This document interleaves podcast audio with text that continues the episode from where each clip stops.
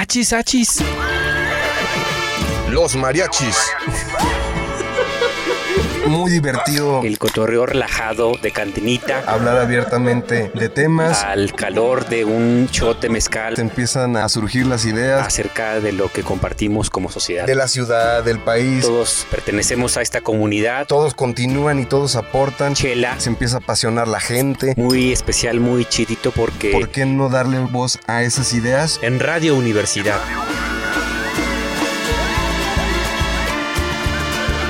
Achis, achis. Los mariachis. Con Chuy Monsiváis. Con Poncho Méndez. 88.5. 91.9 FM en Matehuala.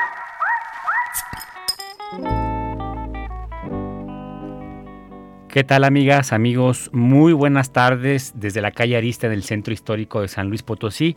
Los saludamos con muchísimo gusto su servidor Chuy Monsiváis y también René Reta se encuentra con nosotros aquí en cabina. ¿Qué tal René? ¿Cómo estás? ¿Qué onda Chuy? Pues muy bien, muy contento de, estar por aquí en cabina en Radio Universidad y bueno, pues también con todas las medidas de precaución eh, por esta nueva temporada, ¿no? Sí, René, fíjate que, bueno, está dura la, ola de Omicron en todo el país. De hecho, eh, bueno, hay algunas restricciones ya por parte de algunos establecimientos, algunos espacios públicos. Continuamos en semáforo verde de acuerdo a la determinación de las autoridades sanitarias, pero esto no quiere decir que debamos relajar las medidas.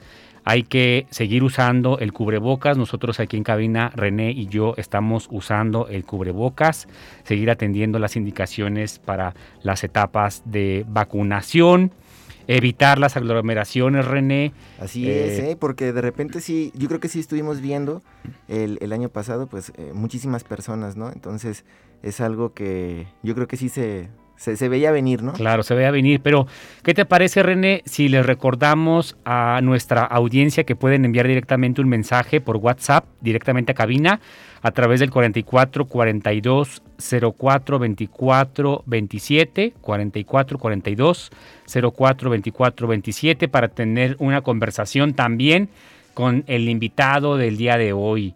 Eh, René, tenemos a Francisco Tapia, eh, Paco Tapia, eh, quien conversará acerca de la filmografía del cine eh, de Pedro Almodóvar. Así que el programa de hoy va a estar muy interesante. invitamos a toda la mariachisa que mantenga sintonizada esta frecuencia universitaria y nos vamos directamente a los tres shots del programa René. Me parece muy bien, Michu, vámonos. Pues como ven, nos aventamos el top 3 de noticias. Tres tragos.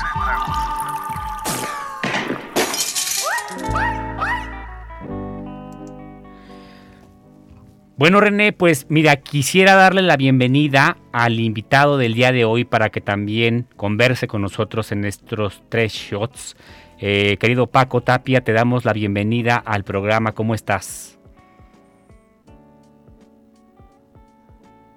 Pues aquí, eh, acostumbrándome a esta nueva forma de vida, con, con estas nuevas medidas y más que medidas, pues ya esta realidad que nos agobia, que nos hace trabajar y vivir de manera distinta, pero pues que nos, nos ayuda a seguir eh, en este mundo, ¿no? Porque que no se cuida no sigue y, no le juega y entonces, este, pues aquí estamos, ¿no? Con mucho gusto estar aquí con ustedes. Excelente, Paco. Muchísimas gracias. De verdad, René y yo estamos muy contentos de, de poder arrancar este segundo programa del año contigo.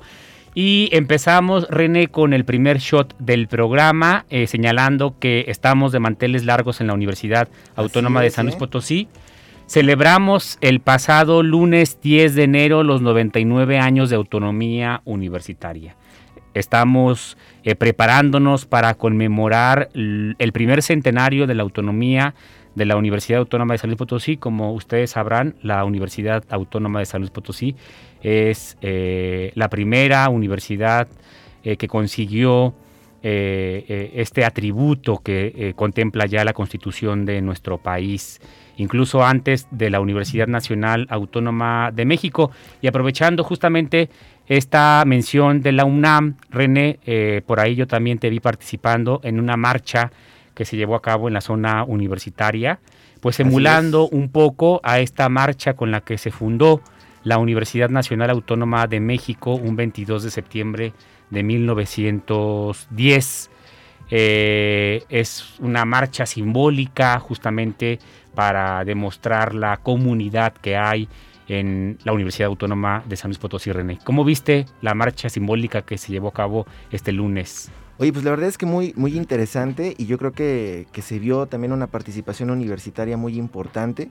Bueno, estuvieron eh, algunos estudiantes, eh, alumnos, ¿verdad? Eh, profesores también que, que, estuvieron ahí participando. Yo creo que lo hace muy, muy interesante, ¿no? Siempre eh, se ve marcada en las universidades cuando existen estas manifestaciones, por así decirlo, ¿no?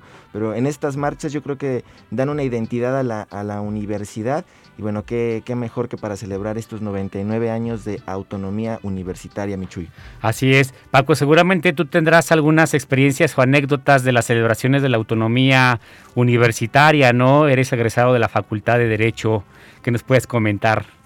Sí, fíjate que a mí me tocó eh, algunos eventos eh, respecto de la autonomía universitaria. Creo que fue en el 90 aniversario que hubo un concierto y ahí en la, en la Plaza de Fundadores, sí. frente al Central, y después hubo un espectáculo de fuegos pirotécnicos increíble. Y, y, la verdad es de que sí me tocaron muchas cosas. Yo estuve en la Facultad de Derecho en el 98 98-2003, cuando las cosas eran muy, muy diferentes de lo que son ahora, eh, donde incluso todavía no se tenía muy claro lo que era la autonomía universitaria y decíamos, porque yo también lo decía, que era hacer lo que te diera la gana y sí. nadie te podía hacer nada. Porque es un espacio autónomo y de aquí no me pueden hacer nada, ¿no? Claro. Con el tiempo vas aprendiendo que esto no funciona así, que no debe de ser así, que el valor de la autonomía es que no sea así. Claro. Pero muy bien, la verdad es de que es, es, muy interesante y efectivamente es de las universidades con la autonomía más antigua y es algo que debemos de, de valorar mucho, ¿no? Porque nos da toda esa libertad y ese universo claro. de conocimientos es gracias a esa autonomía y esa libertad que tiene. Claro.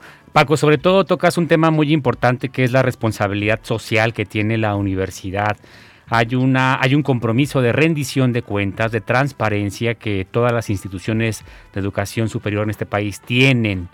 Eh, además, como, como semilleros, como espacios para formar a las futuras generaciones, a los ciudadanos de este país. Entonces, creo que asumamos con gran responsabilidad este reto que nos otorga la autonomía universitaria y seguramente habrá a lo largo de todo este año y el próximo año eh, 2023 una serie de actividades en donde se pondrá de manifiesto eh, la comunidad que hay aquí en la Universidad Autónoma de San Luis Potosí.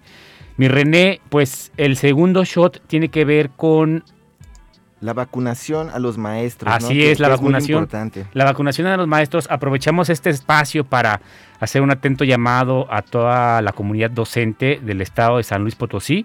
Eh, también nos escuchan, de hecho, en el Altiplano, en Matehuala. Hoy inició esta jornada de vacunación para todos los maestros eh, de todos los niveles educativos en México, particularmente en San Luis Potosí.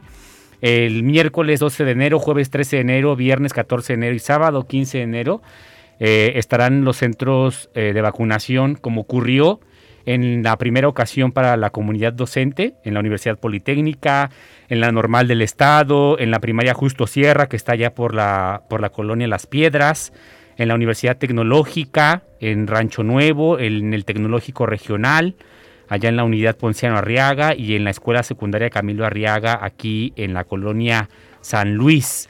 Es muy importante que todos los docentes revisen su calendario también para el interior del estado. Hay ya fechas específicas señaladas por la Secretaría de Educación del Gobierno del Estado y también por la Secretaría de Salud aquí en San Luis Potosí. Eh, será muy, muy importante que, que, todos los docentes, ahora también que está a punto de iniciar un nuevo periodo escolar, René. Así es, ¿no? Es, es importante hacer la invitación a todos los docentes para que, pues bueno, acudan a la vacunación y bueno, hagamos fuerza entre toda la ciudadanía para poder eh, salir poco a poco de, pues de esta, este momento, ¿no? Claro. Bastante incómodo para todos, pero que la verdad esperemos eh, salir pronto.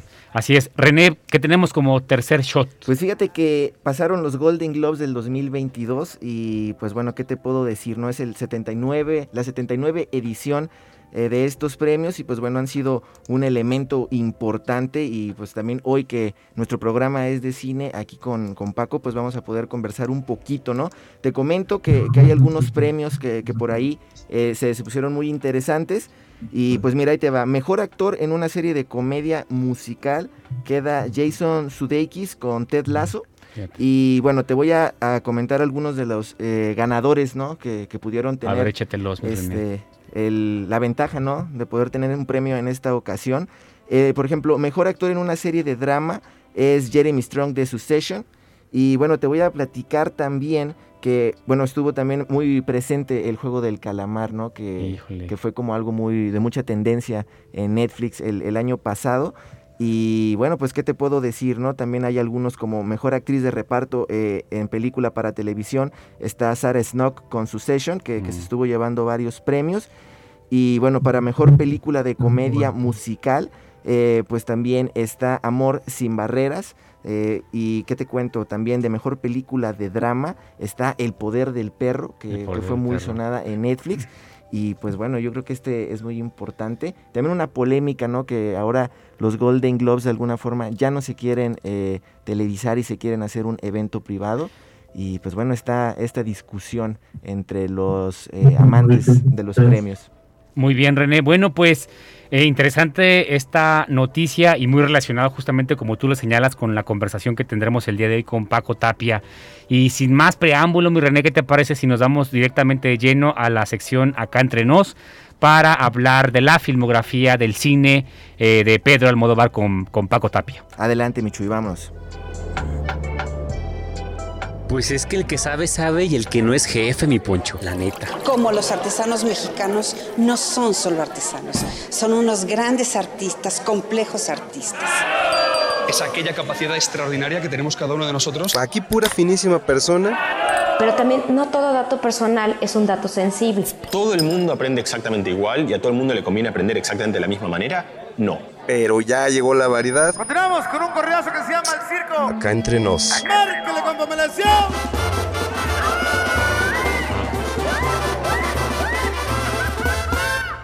Acá entre nos. Bueno, querida Marichisa, estamos aquí, como ustedes saben, directamente en cabina en el Centro Histórico de San Luis Potosí, con nuestro invitado el día de hoy, Paco Tapia, con el que abordaremos la filmografía del cineasta español Pedro Almodóvar. Paco, estamos muy contentos de tenerte en, nuestro programa. Y primero, eh, quiero que te declares si eres eh, del club de fans de, Pedro Almodóvar, desde cuándo eres integrante de este club de fans de Pedro Almodóvar, cuáles fueron eh, los inicios en los que tú personalmente sentiste una afinidad con la filmografía de, de Pedro Almodóvar, Paco. Hola Jesús, hola a todos. Fíjate que efectivamente me declaro fan, así en plural, lo dicen una de sus frases, de, toda la filmografía y del trabajo del director Mancheco, por cierto.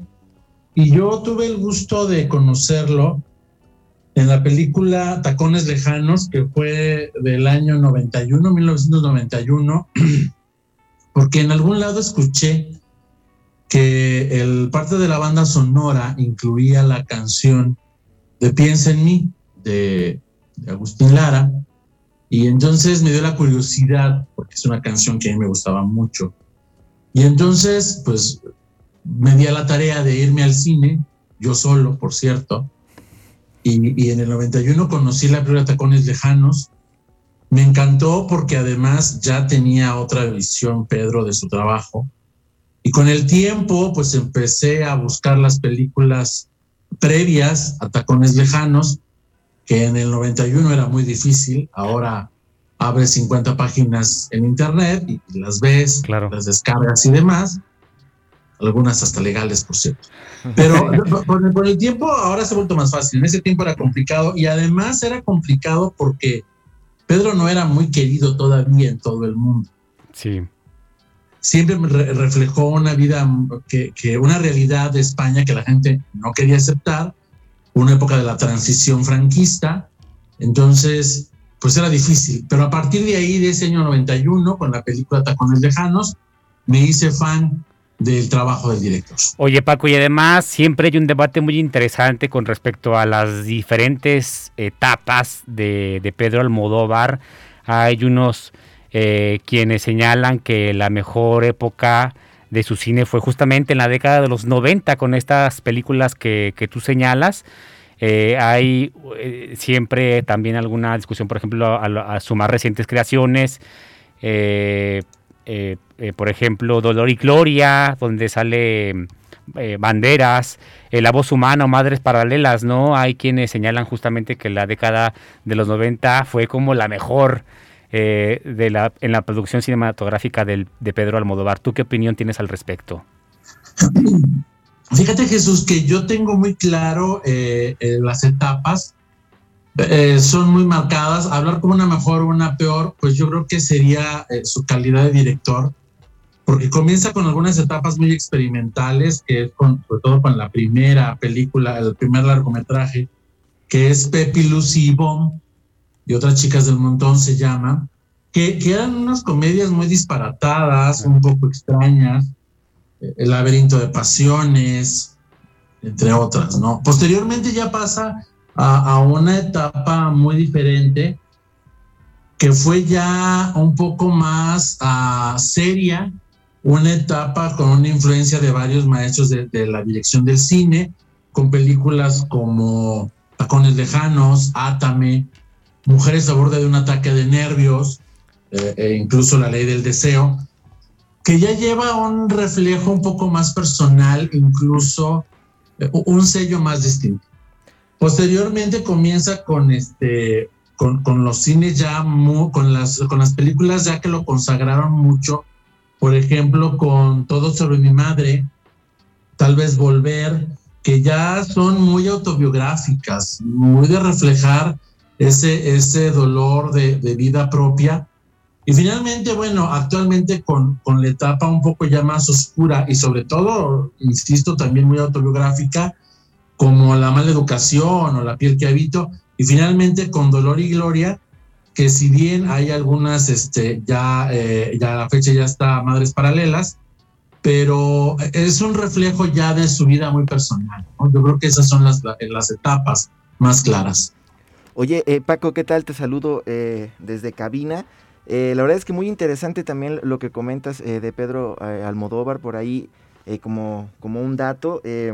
estuvimos checando y en la película de Pepi, de Pepi, Lucy Boom y otras chicas del montón, pues bueno, dice que al principio me parece que, que buscó ¿no? financiar esta, esta película y que logró hacer como los primeros 50 minutos y después lo mostró ¿no? a otras personas para ver si, pues, si le entraba ¿no? a, la producción de la película. Estos, este tipo de datos, por ejemplo, de las películas eh, acerca de Pedro Almodóvar, también te llaman la atención y pues bueno, ¿cuáles son algunos de los que, que tú recuerdes y, que te gusten? Fíjate que efectivamente a los inicios de, Pedro eh, una vida, yo creo que obviamente muy marcada por la movida madrileña y por, por la transición que ese es otro tema, ese es otro tema súper interesante, ¿no, Paco? Hablar justamente de la movida madrileña, donde también tiene un papel protagónico, por ejemplo, Alaska, ¿no? Que nació en México. Ah, no, claro, esta se va a España y bueno, se convierte en una piedra angular de la movida, ¿no? Así es. Sí.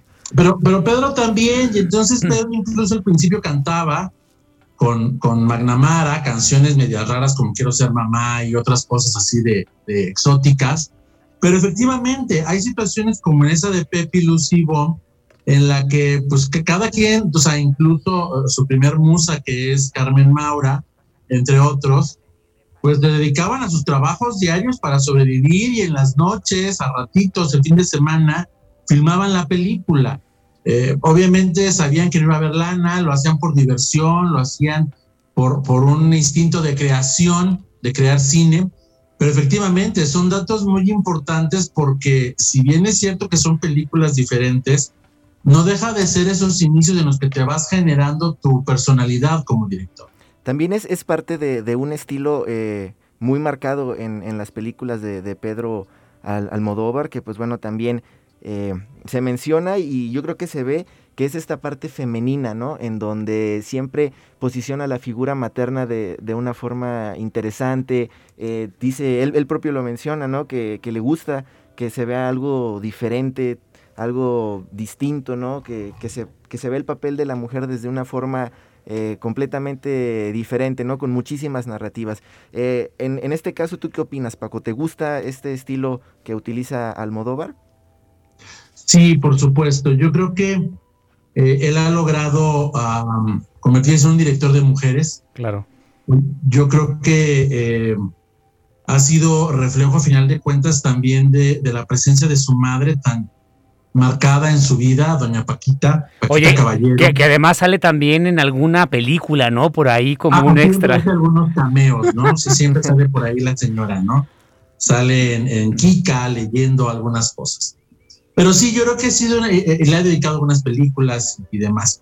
Pero sí, yo creo que él se convirtió en un director de mujeres por ese detalle de, de, buscar a, su musa, de reflejar el sentimiento femenino en cuanto a la vida en general, porque en realidad eh, las películas de Almodóvar en sus inicios, pues es un reflejo muy cruel de la vida que pasaba Madrid en esas épocas con el tiempo un reflejo de su vida en relación con su madre. Mm, lo dice en la película Dolor y Gloria, donde la misma madre le dice, no ha sido un buen hijo. Este, y, y detalles de esos que efectivamente lo han marcado, ¿no? Yo creo que incluso eh, de los pocos hombres que ha dirigido como papeles principales, ha sido aquellos que actuaban como mujeres, como el caso de Miguel Bosé, en, en, Tacones Lejanos, que sí. actúa como, como un, tras, un, un travesti, y, y, así algunos otros, ¿no? Algunos hombres que incluso dijeron que fue un martirio trabajar con él, como Gael García, claro. que, que, le fue muy difícil trabajar con Pedro, porque Pedro eh, sabe lo que quiere de una mujer y, y lo logra, o, o, al ver la película sabe si lo logró o no.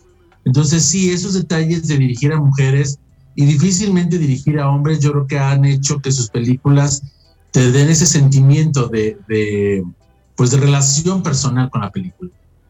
Oye Paco, pues también es, es algo interesante eh, lo que mencionas, ¿no? Por ejemplo, de Gael García.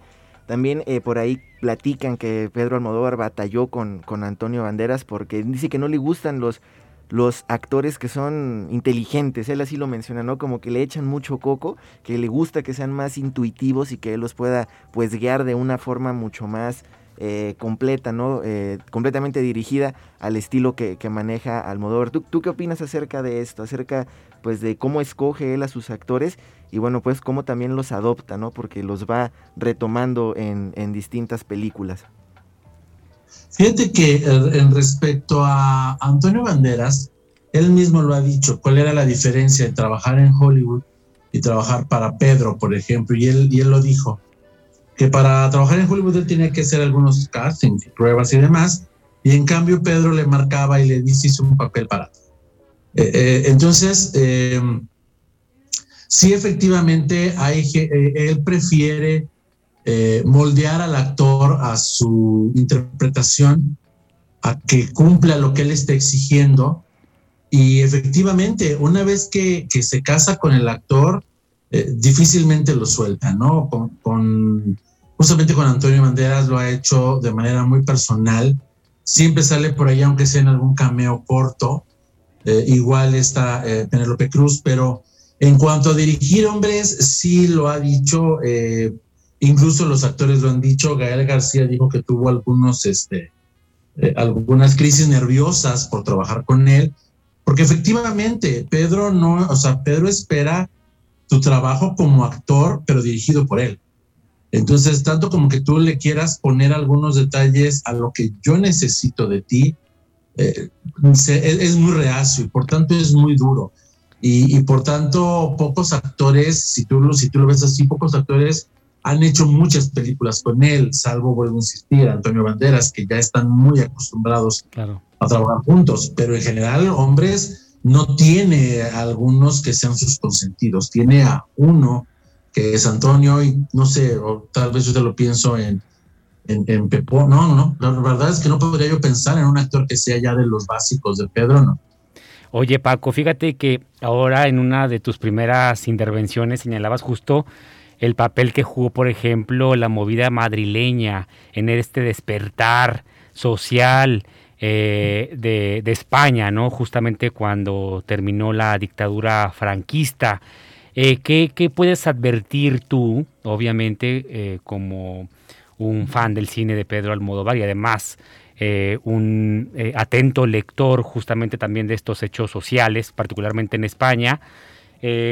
¿Qué papel jugó, por ejemplo, el cine de Pedro Almodóvar para polemizar a algunas de las agendas sociales que, se desarrollaban justamente al final de la dictadura en España? ¿Cuál crees que fue el papel de, del cine Pedro, de Pedro Almodóvar? Pues fíjate que yo creo que en todo movimiento social y cultural, incluso político, está siempre afectado por, por, la por, por el cine, por ejemplo.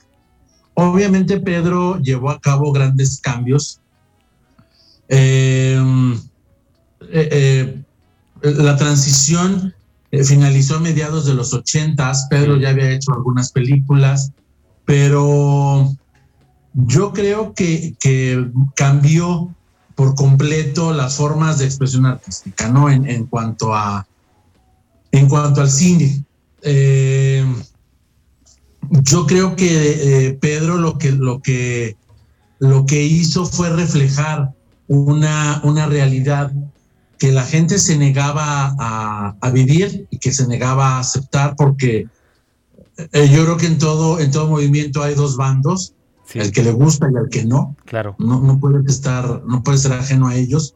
Y yo creo que había gente que se negaba y a la fecha se niega a aceptar la realidad de, de España y que Pedro se encargó de reflejarlo porque eh, dentro de la movida hubo, por ejemplo, esa inclusión a la comunidad, eh, yo le llamo cortamente lésbico gay, aunque ya sabemos que son 800 mil letras extras, pero, pero toda esa, esa eh, realidad la tuvo que reflejar y la gente tuvo que aceptar que eso se estaba viendo. Claro. Que, la, que, la que, que el régimen franquista creó o restringió las libertades de manera muy cruel y que a través de Pedro la gente comenzó a aceptar que las cosas estaban cambiando y que tenías que aceptar el cambio porque ya era una, una realidad.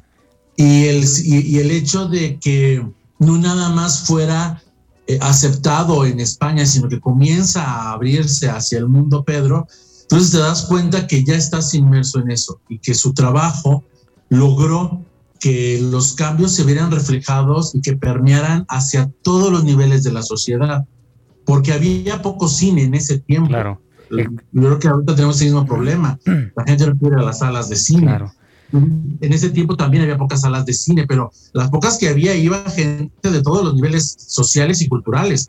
Entonces, yo creo que eso, eso logró que el movimiento de la movida y que esa transición se viera reflejada en todos los niveles. Excelente, Paco. Bueno, pues continuamos platicando contigo después de este corte de Radio Universidad. Claro que sí, gracias.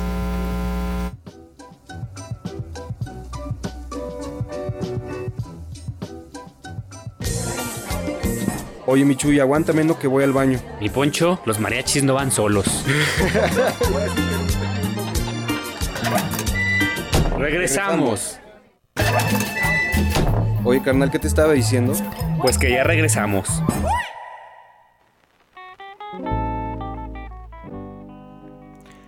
Y bueno, Michuy, estamos de regreso aquí en Hachis Hachis Los Mariachis. Parece que tenemos una falla técnica. Listo, muy bien. Por ahí nada más checamos. Muy bien, creo que eh, por ahí nada más es una, es una ligera falla técnica. Bueno, pues bueno, continuamos aquí eh, platicando con Paco acerca del cine de Pedro Almodóvar. Estamos en Hachis Los Mariachis, en Radio Universidad. Y bueno, Chuy, pues nos quedamos aquí platicando con Paco. Y bueno, pues también mencionar que, pues bueno, la parte del cine de, Pedro Almodóvar, pues lo hace muy interesante, ¿no? Recalcamos en, el blog anterior que, pues bueno, son eh, las películas también tienen un, una parte femenina muy fuerte, ¿no? Entonces, eh, nos gustaría platicar con Paco, pues acerca eh, de esta frase que, dice Pedro Almodóvar, donde menciona que la única figura en la cual eh, tú puedes hacer cualquier película, un drama, una comedia, cualquier tipo de, de género, pues es con la figura materna. Entonces, eh, pues nos gustaría saber eh, aquí con Paco, que, pues es fan de Pedro Almodóvar, de dónde viene pues esta tendencia a, colocar de esta forma eh, a, las, a las madres o a las mujeres en las películas de Almodóvar. fíjate que yo creo que, que, la realidad que vivió en su momento Pedro cuando era joven en, toda esa zona manchega que, mm, ¿cómo decirlo? Eh, yo creo que tienen una, un apego muy grande hacia la madre. Eh, a pesar de que él, bueno, pues deja Calzada de Calatrava, que es donde nació, y se va a vivir a Madrid, pero yo creo que, que siempre tuvo una relación muy excepcional con su madre aparece como lo mencionaba yo en algunas de sus películas y yo creo que mm, no lo sé, yo creo que hasta cierto punto todo creador tiene cierto complejo de medio edípico, eh, debe de, tener cierta, ¿cómo decirlo? Cierta afinidad con, con, su progenitor para poder este, eh, eh, crear cosas que reflejen su realidad. Y yo creo que Pedro no es la excepción, eh, refleja, a su madre lo ocupa para muchas cosas, como ejemplo, como extra en sus películas, y, yo creo que eh, yo creo que refleja todos esos personajes femeninos que tienen sus películas. Eh, yo creo que dependiendo de la buena o mala relación que tenía en ese momento con su madre. Yo creo que hay momentos, por muy buena relación que tengas, siempre va a haber por ahí algún detalle, pero si recordamos películas como ah, yo creo que Mujeres a un ataque de nervios, en donde Julieta Serrano hace el papel de una madre castrante, obsesiva, incluso que genera alineación parental. O por ejemplo en la película de, pues no sé, tal vez la de Todo sobre mi madre, en la que, en la que esta mujer, eh, el papel principal, eh, eh, por Cecilia Roth, eh, hace el papel de madre de, los personajes principales. Entonces, yo creo que de una forma u otra, todos los personajes de Pedro van recayendo en esa eh, figura materna, en volverse madre. Eh, si no eres madre, te vuelves madre de alguien. Oye, Paco, creo que eso fue, dime. Justamente con esto que estás tocando del papel como de las mujeres, de todas las musas de Pedro Almodóvar, que son muy famosas en el cine eh, eh, de, Pedro. ¿Cuál es tu musa favorita? ¿Con cuál de todas las mujeres te quedas? Yo creo que eh, sigo siendo fiel a Carmen Maura porque ha logrado hacer papeles desde que comenzó con Pepe y Lucibón hasta sus últimas películas. O sea, eh, Carmen Maura ha sido de, las personas que tiene más eh, amplio el abanico para interpretar papeles. Ella lo ha dicho, sé lo que pide Pedro de una actriz, sé si lo se lo dio, sé si no se lo dio. Entonces, yo sigo siendo fan de, de, Carmen Maura como chica Almodóvar. Oye, y por cierto, ahorita que mencionas a Carmen Maura, eh, a, inicios de este año, no sé si fue a finales del año pasado sobre la muerte de la actriz que protagonizó a Kika. Eh, no recuerdo el nombre ahora mismo. Verónica Forqué. Verónica Forqué, hombre, la verdad también con temas de depresión, creo, al parecer. Este... Sí, al parecer se suicidó el 13 de diciembre del año pasado. Cuestiones de depresión ya muy grave que ella tenía y, que Pedro dijo, bueno, pues eh, incluso hizo alguna mención respecto a, su terrible fallecimiento y cómo eh, eh, te das cuenta que el trabajo que presenta una actriz en el cine o en la pantalla no tiene nada que ver con su realidad. Sí, totalmente. Totalmente. Como es el caso de Verónica. Oye, y justamente en este tema de, las musas, yo creo que una persona muy importante también en la filmografía de Pedro Almodóvar pues es la música, la voz de Chavera Vargas, ¿no? Definitivamente. es elemento característico de muchas de sus películas, las interpretaciones, por ejemplo, de Piensa en mí o eh, en el último trago, no sé si sale en alguna de las películas de Pedro Almodóvar, pero definitivamente eh, fiel a su tradición, eh, el papel de Chabela Vargas también es importante ¿no? en la filmografía de Pedro Almodóvar. No podríamos concebir algunas escenas eh, muy paradigmáticas de su filmografía sin esta banda sonora, ¿no? Paco, ¿qué opinión tienes al respecto?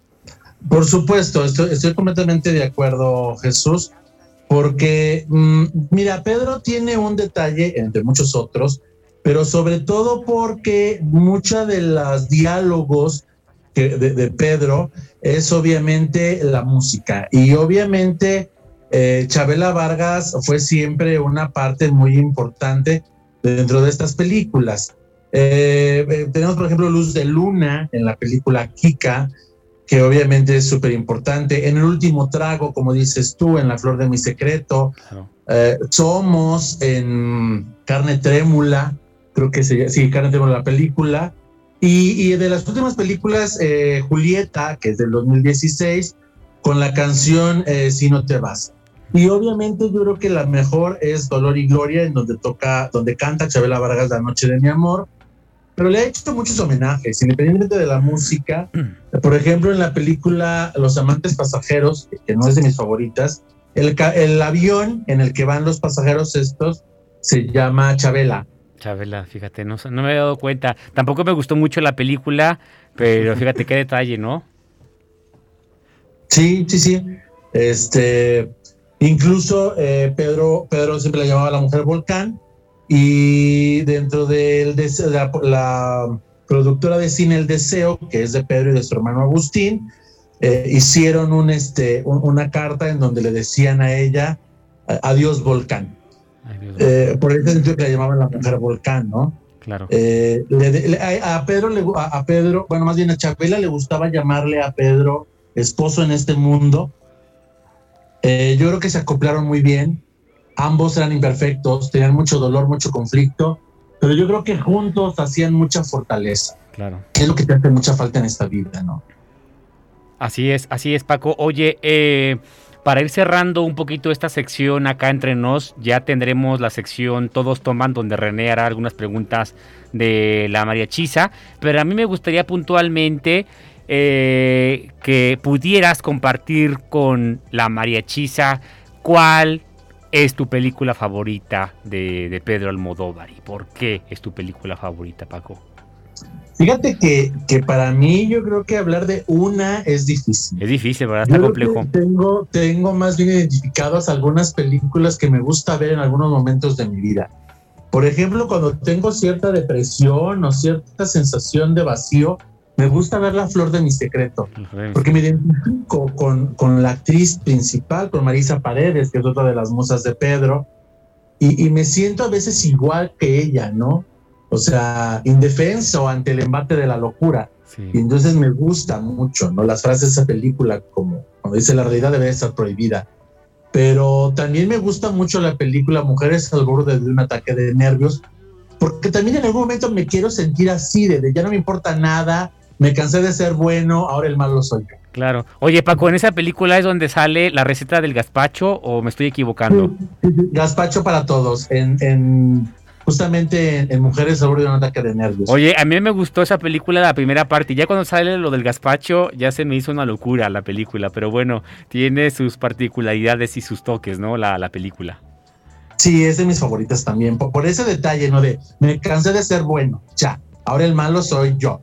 Y, y bueno, pues algunas que, que de veras generan así como que de todo el dolor del mundo, como tacones lejanos, esa relación tan rota entre madre e hija que, bueno, de tanto verla me he aprendido los diálogos, no nada más de esta, de muchas otras. Pero sí, creo que esas tres son mis favoritas para esos momentos del año.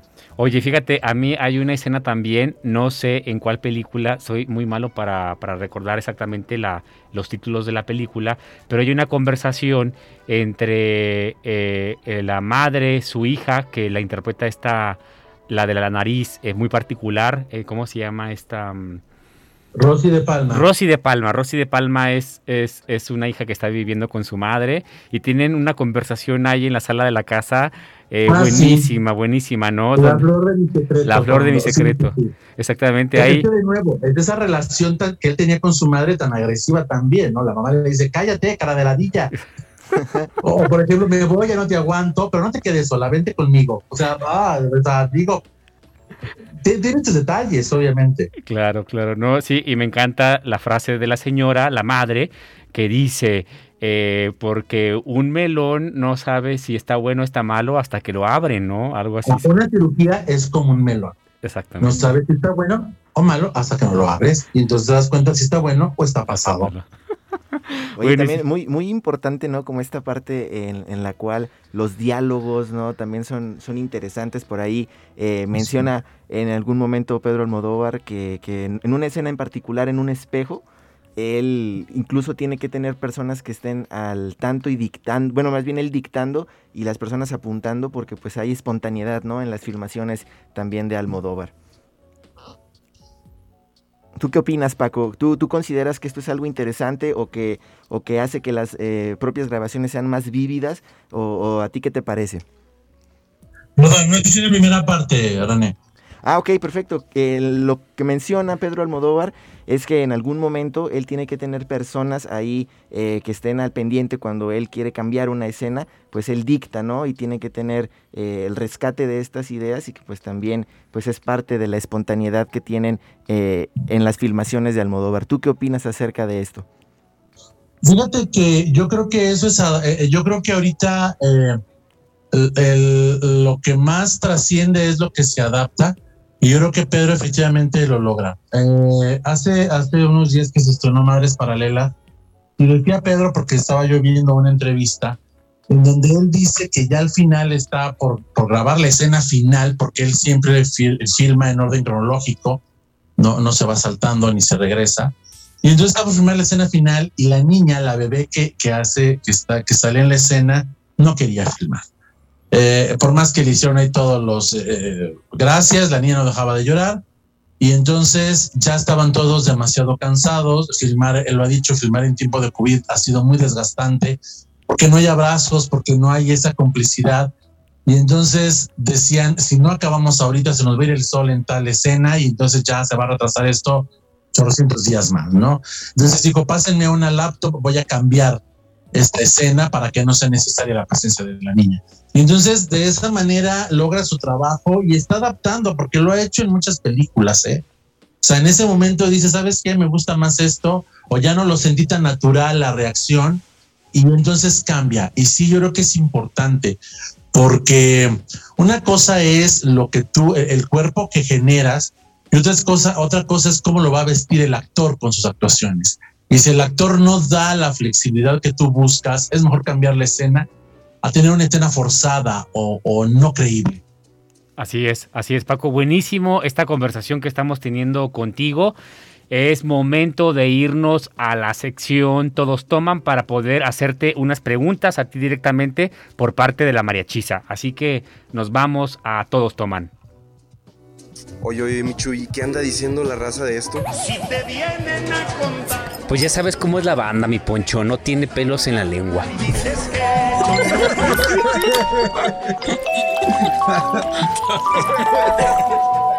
Se empieza a apasionar la gente, todos continúan y todos aportan. Todos toman.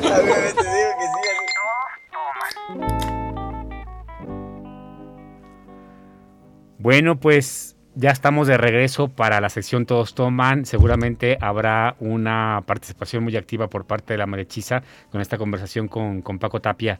¿Cómo están las preguntas, mi René? Pues la verdad es que muy bien, ¿no? Desde que estuvimos platicando por ahí en redes que Paco iba a estar con nosotros, pues nos llegaron algunas buenas preguntas. Y bueno, algunos por ahí. Eh, la primera pregunta que, le hacen a Paco, pues es, esta que con la que iniciamos también el programa. Pero, ¿qué te parece si la cambiamos un poco, es cuál es una de las películas que menos le agrada de Pedro Almodóvar. Bueno, en este vasto camino de, eh, filmes que tiene, pues cuál es alguna de las que no, no le gustan tanto a, un fan. Fíjate que si hay algunas que no me han llenado, Yo creo que una de estas es eh, Los amantes pasajeros. Es buena, pero a mi gusto le faltó ya sea ser o más despatarrante o, más este o más real. O sea, para cualquiera de las dos quedó media tibia. Y otra de las que tampoco es de mi mucho agrado se llama Entre Tinieblas, que también te deja con un sabor a le faltó algo, o le faltó más drama, o le faltó más comedia, se quedó a medio. Es de, las, es de las primeras películas de Almodóvar, Entre Tinieblas, ¿no, Paco? Sí, claro, sí. Que sale también una de, mis, de, las musas, que es Chus Lampravi. Es la de las monjas, ¿verdad? Sí. Oye, Paco, pues fíjate que, que también otra, otra de las preguntas importantes y que a las personas les agrada muchísimo es acerca del color que tienen las películas de Pedro Almodóvar, porque, bueno, mencionan que, qué onda con, este, con esta sincronía que muchas veces tiene y pues bueno, que muchos dicen se parecen a las películas antiguas, ¿no? Como esta paleta de colores, tal vez como esta sensación eh, diferente al, momento de verlas, entonces quieren saber si, si hay alguna técnica en especial que haya utilizado Almodóvar, pues para darle este toque de colores a sus películas. Fíjate que Pedro Almodóvar es, muy perfeccionista en cuanto al color y en cuanto al en cuanto a, todos sus detalles, ¿no? Pero sí es muy importante señalar que esa paleta de colores de Pedro es muy amplia, no escatima en, en, esos detalles, pero son siempre infaltables los primarios, comenzando con el rojo, que siempre es eh, un color principal para todas sus películas. Yo creo que es su predilecto. Él lo ha dicho que se considera más humano. También ha explorado algo con el verde y el negro, pero los primarios son sus favoritos y el rojo yo creo que es de los que más eh, impregna en sus películas. Sí, fíjate que yo, ahora que justo eh, René señala esta pregunta de la marechiza, me quedo pensando también, por ejemplo, en la paleta de colores eh, como del cine de Wes Anderson. Me eh, recordé justo estos colores primarios y es muy cierto lo que tú dices, Paco. El rojo, el verde, por ejemplo, me acuerdo mucho de la escena eh, de la película de esta actriz Marita que está cantando la de la canción de Piensa en mí ahí en el teatro y luego besa eh, eh, la duela del teatro. Eh, es como muy característico esta, esta paleta de colores básicos en, la filmografía de Pedro Almodóvar. Ahí, por ejemplo, el vestido de, Marisa es, es color verde, pues no sé el tono pantone, pero es un color verde olivo. Los zapatos rojos, el, labial un rojo carmesí, muy, muy este, marcado. El sombrerito, bueno, esa película de tacones lejanos, el color rojo es básico. El sombrerito rojo que dice ella, ¿no? Los vestidos. Esa película es, te digo, tiene muchos detalles, ¿no? Chanel, que ha sido de sus diseñadores favoritos, lo usa, eh, lo usa Victoria Vila hasta para entrar a la cárcel, a veces de un Chanel. La paleta de colores con Pedro es muy amplia, pero colores básicos y rojo son básicos para, para que siempre salga una película de Pedro. Oye Paco, pues fíjate que, que, como último comentario de la mariachiza, pues nos hicieron una recomendación. Es acerca, eh, pues bueno, de que hoy en día, pues eh, Pedro Almodóvar ya es un referente para los videos musicales, el, nuevo cine. Y pues bueno, nos, nos platican que por ahí mucha de, de, la, de la influencia que, que, generó Almodóvar, pues está en algunos nuevos eh, músicos, nuevos cineastas. Entonces, ¿hay alguna eh, película que, o video musical en donde tú encuentres alguna referencia eh, acerca del trabajo de Pedro Almodóvar? Fíjate que, yo creo que, que mm, sí, hay, sí, hay, sí ha influenciado mucho. Incluso, por ejemplo, eh, Mecano lo señala en alguna de sus canciones, que es en la de Bailando Salsa. Extrañamente, Pedro nunca señal, nunca participó con una canción de Mecano.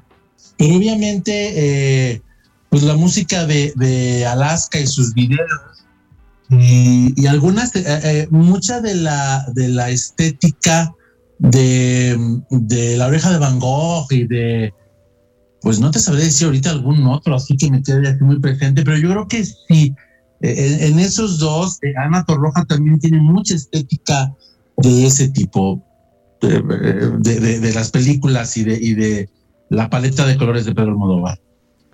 Oye Paco, pues la verdad es que eh, muchas gracias eh, por contestar las preguntas de la mariachisa y pues también sacar de dudas a todos los que pues bueno, nos por ahí constantemente en redes nos están preguntando acerca eh, pues de los temas de que estamos platicando con nuestros invitados y pues bueno, estas fueron las preguntas de las mariachisa, Michuy. Excelente René. Oye Paco, pues mira, queremos invitarte a que te quedes con nosotros en la última sección del programa que se llama Un tema más y aprovechamos también esta sección para despedirnos con esta conversación contigo.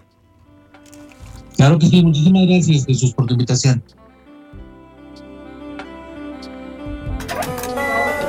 Entonces, ¿qué, Michuy? ¿Nos echamos la última? Pues no le echamos ni poncho, si hasta la pregunta ofende. Un tema más. A ver, a ver, a ver, señores. Aquí pura finísima persona. Un tema más.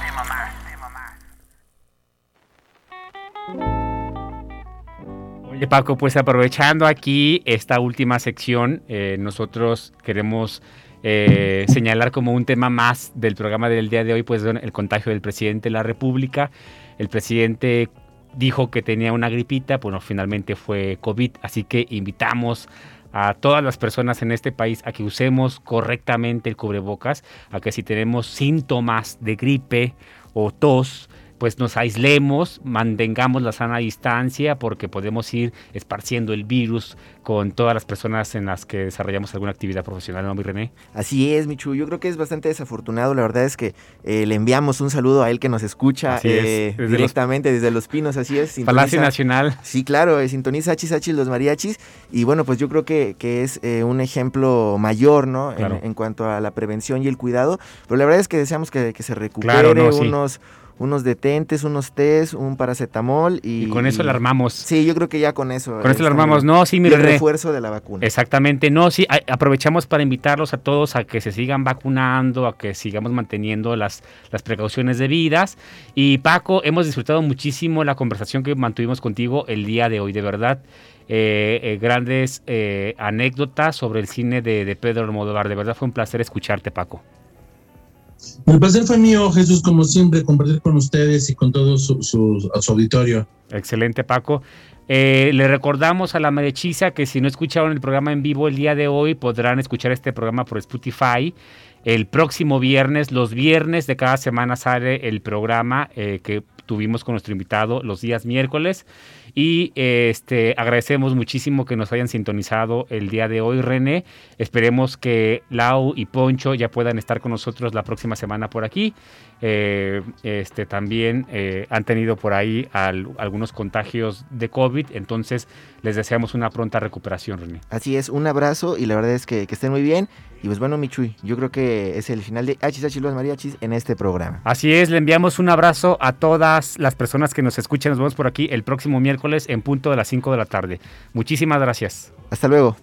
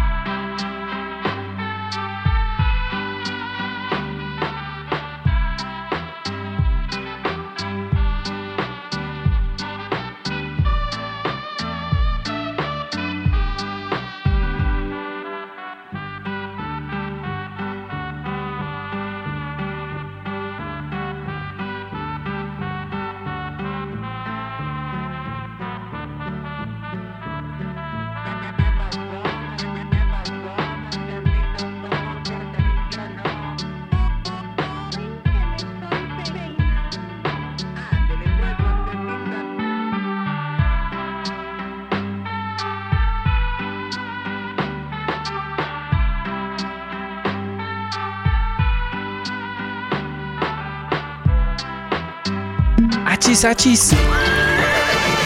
Los mariachis.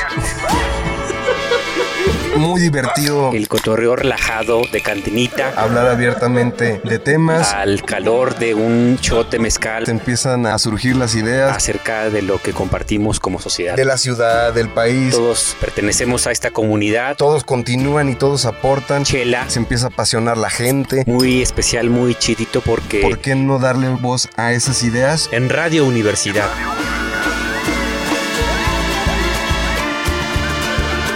Achis, achis. Los mariachis. Con Chuy Monsiváis. Con Poncho Méndez. 88.5. 91.9 FM en Matehuala. Tan, tan, tan, tan.